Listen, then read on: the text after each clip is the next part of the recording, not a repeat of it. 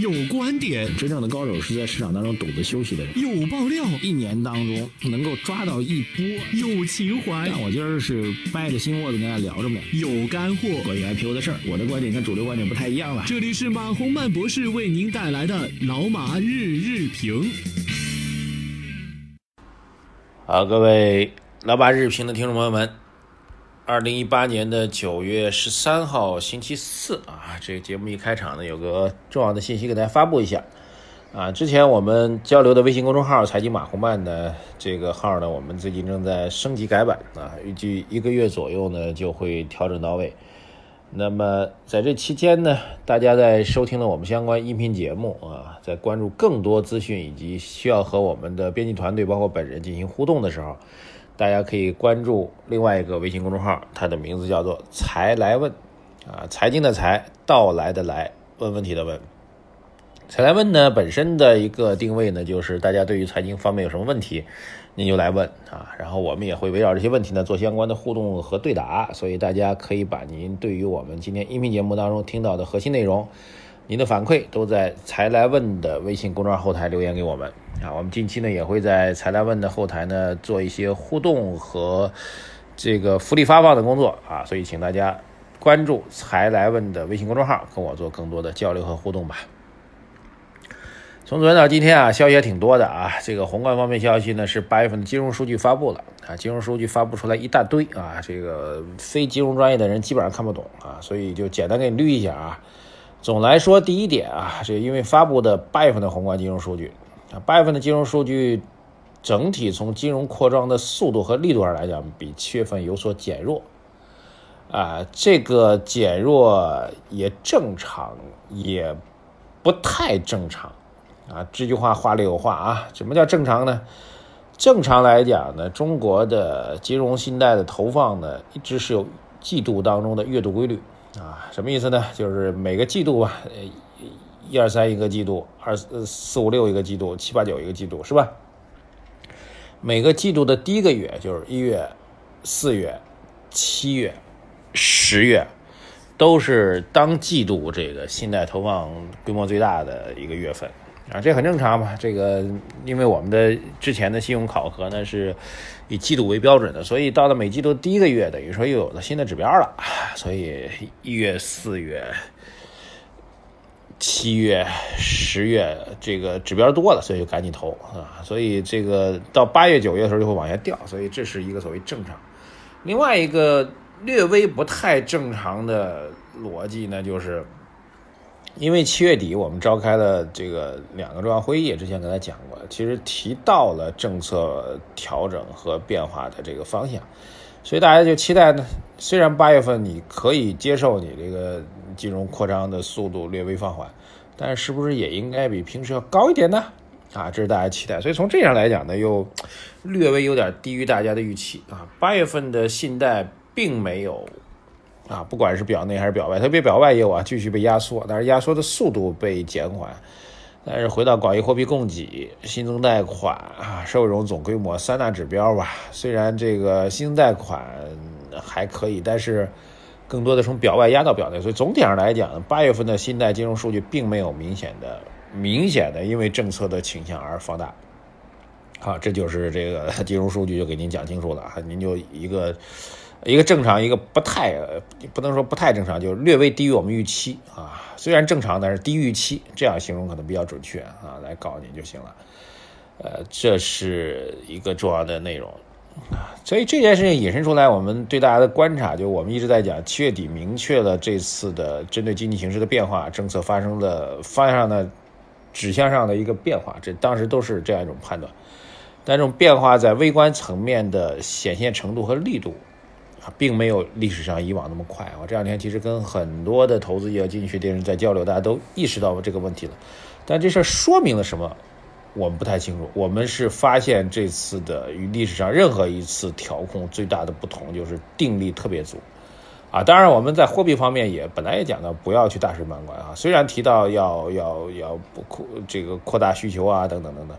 但是在货币政策方面一直是不是大水漫灌？但是这也是定力表现，就是政策虽然有积极的表达，但是在实际操作层面非常非常有定力。这是以我本人所观察中国经济政策来说，这么多年，多少年了？这得有这我自己观察，从十五、十十六七年了吧，也也没有遇到过的状况。说这事儿呢，确实是比较少见啊，定力十足啊，这是我们要继续做观察的，还是要带给大家。好，这一个宏观方面的事儿，微观方面事情，当然，这昨天据说很多半夜的人都没睡觉啊。这个上次全啊，不能叫全中国人，很多人中很多中国人半夜不睡觉，应该是世界杯了啊。世界杯过去有段时间了，那他们不睡觉干嘛呢？就等着苹果啊，苹果这手机正式发布啊。其实我倒觉得两个产品都还是值得关注的啊。第一个产品是苹果的那个手表，这手表正式。增加了很多很多挺牛的功能，比如可以监测您的心电图，监测您的心跳的异常啊，像我这样的中老年人还是需要的啊。还有一个功能特别厉害，就比我这样的中老年人还要老的人啊，它就是它可以测算你的人体是不是出现意外跌倒。如果你跌倒了，会询问你是否需要救助。如果询问了你不应答，他可能就直接就直接就打这个这个报警电话了啊，或者医疗电话了。哎，这样的话就是独居的。这个老人有了这个苹果手表之后，有了一个这样个功能，所以他正式宣布苹果手表从之前啊年轻人的市场没打开。我身边之前苹果手表刚上市的时候特别时尚啊，很多人都送啊买啊，就交朋友啊，反正各种。但是戴了一段，后来都戴都不戴了，因为这个世界现在戴手表的人很少啊。一类呢就是。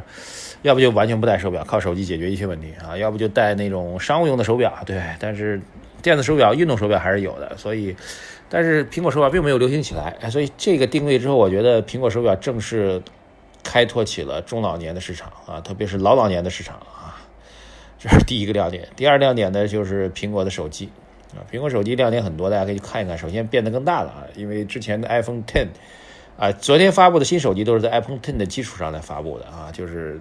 无边框啊，这个什么小刘海啊之类的，都是在 iPhone Ten 的这基础款基础 上来发布的啊。当然有提高 iPhone Ten S、iPhone Ten R 两个系列，大家可以仔细去看一下啊。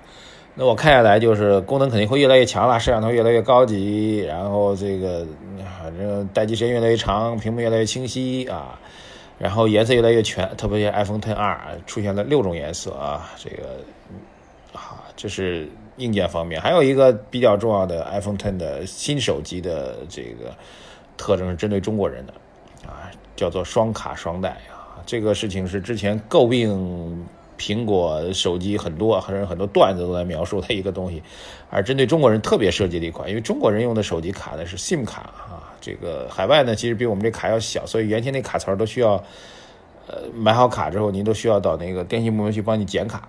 现在不用了，你大卡片可以放进去了啊！这个就是针对中国人来做的。当然，这背后啊，今天讲的，呃，第三个这个跟苹果相关第三个点就是这条这个产品发布之后，苹果昨天的股价是下跌了百分之一点多啊！这个跌幅呢，应该是历史上任何一次这个苹果发布会下跌幅度最大的一个，虽然跌幅也还好啊。这个，所以这是苹果概念，我觉得还是，我觉得啊，这个虽然这次价格会更高啊，iPhone Ten S 最大款的那个应该要一万一千多人民币了啊，但是我觉得还是会有坚定的果粉去购买的啊，这就是供给创造需求的 一个典型的微观的一个案例。所以上市公司其实还很多啊，啊，当然苹果是产品上市啊，还有几家跟中国相关的公司，蔚来汽车啊，蔚来汽车走势大家可以发现在美国上市。先暴跌后暴涨啊，中间发生了什么故事啊？我还没仔细看。还有一家这个医药网啊，之前一号店的创始人于刚和这个俊宁两个人，又有一家新的公司在纳斯达克上市了。昨天晚上在对于中国人来说是一个普通的夜晚，但对很多中国企业和关注美国资本市场、美国产品市场来说是一个不眠之夜。好，最后一条消息带给大家。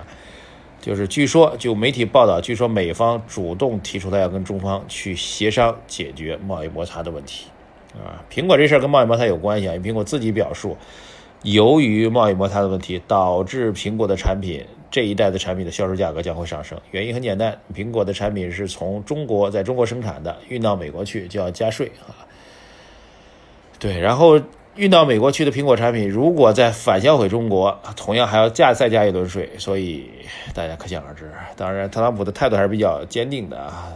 这一个苹果手机衍生出了无数的有趣的话题啊，所以对于新上市的苹果手机，以及针对中国人所特别推出来的双卡双待的产品，您有什么样的看法？关注我们的微信公众号“才来问”进行沟通和交流。